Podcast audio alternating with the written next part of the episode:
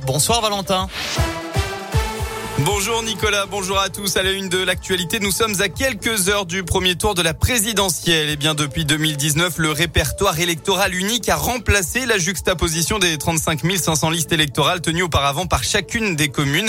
Il est donc plus facile de recenser les électeurs et de dresser leur profil, Sébastien Riglet. 95% des Français en âge de voter sont inscrits sur les listes électorales, soit 48,7 millions de personnes. En fait, la quasi-totalité des adultes de moins de 30 ans est inscrite.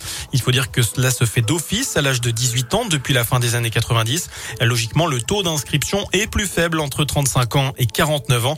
Certaines personnes n'ont par exemple jamais fait la démarche de s'inscrire. Et puis tous les électeurs ne se réinscrivent pas après un déménagement et se retrouvent radiés par la mairie de leur ancien domicile. Depuis les dernières élections en juin 2021, on enregistre 855 620 électeurs supplémentaires. Parmi eux, 637 000 jeunes nés en 2003 ou début 2004 qui ont été inscrits automatiquement sur les listes et 53 000 inscriptions d'office de personnes qui ont obtenu la nationalité française dans ce laps de temps. Et dernière observation, la part des démarches en ligne qui augmente. 55% des personnes qui se sont inscrits ou réinscrits cette année l'ont fait par Internet contre 35% l'année précédente. On rappelle que les premières estimations du premier tour seront données à 20h demain. Un euro au lieu de 37,40 euros. La station des Géants Haute-Savoie va proposer demain un forfait quasi gratuit pour tous les skieurs qui auront voté au premier tour, donc de la présidentielle. Une initiative visant, selon elle, à endiguer l'abstention. Cette opération de réduction s'appliquera pour la dernière journée d'ouverture du domaine à tous les électeurs sur présentation de leur carte d'électeur tamponnée.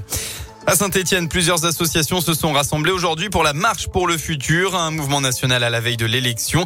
Plusieurs centaines de personnes s'étaient donné rendez-vous à l'hôtel de ville tout à l'heure pour dénoncer l'urgence climatique, les inégalités sociales ou encore les violences sexistes. On reste dans la Loire. Retour sur cet accident à Saint-Bonnet, le cours aux routes de Garnier où un poids lourd qui transportait 7500 litres de GPL a fait une sortie de route.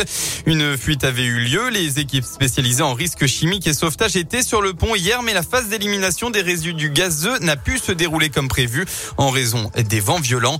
L'opération qui consiste à brûler le gaz via une torchère a démarré ce matin et devrait se dérouler jusqu'en fin de soirée. En football, 31e journée de Ligue 1. On rappelle qu'hier Saint-Etienne a pris une claque 6 à 2 contre Lorient. Euh, ce soir, on retrouve le Clermont Foot qui accueillera le PSG dans un stade à guichet fermé. Coup d'envoi de la rencontre à 21h. En basket, la JL face au leader. Ce soir, les Bressans qui, restent sur deux victoires en championnat élite doivent s'imposer s'ils veulent espérer les places qualificatives. Coup d'envoi de la rencontre à 20h.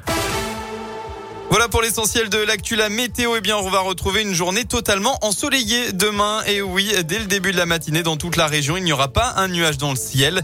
Côté Mercure, enfin, il fera au maximum de votre journée entre 12 et 15 degrés. Merci Valentin.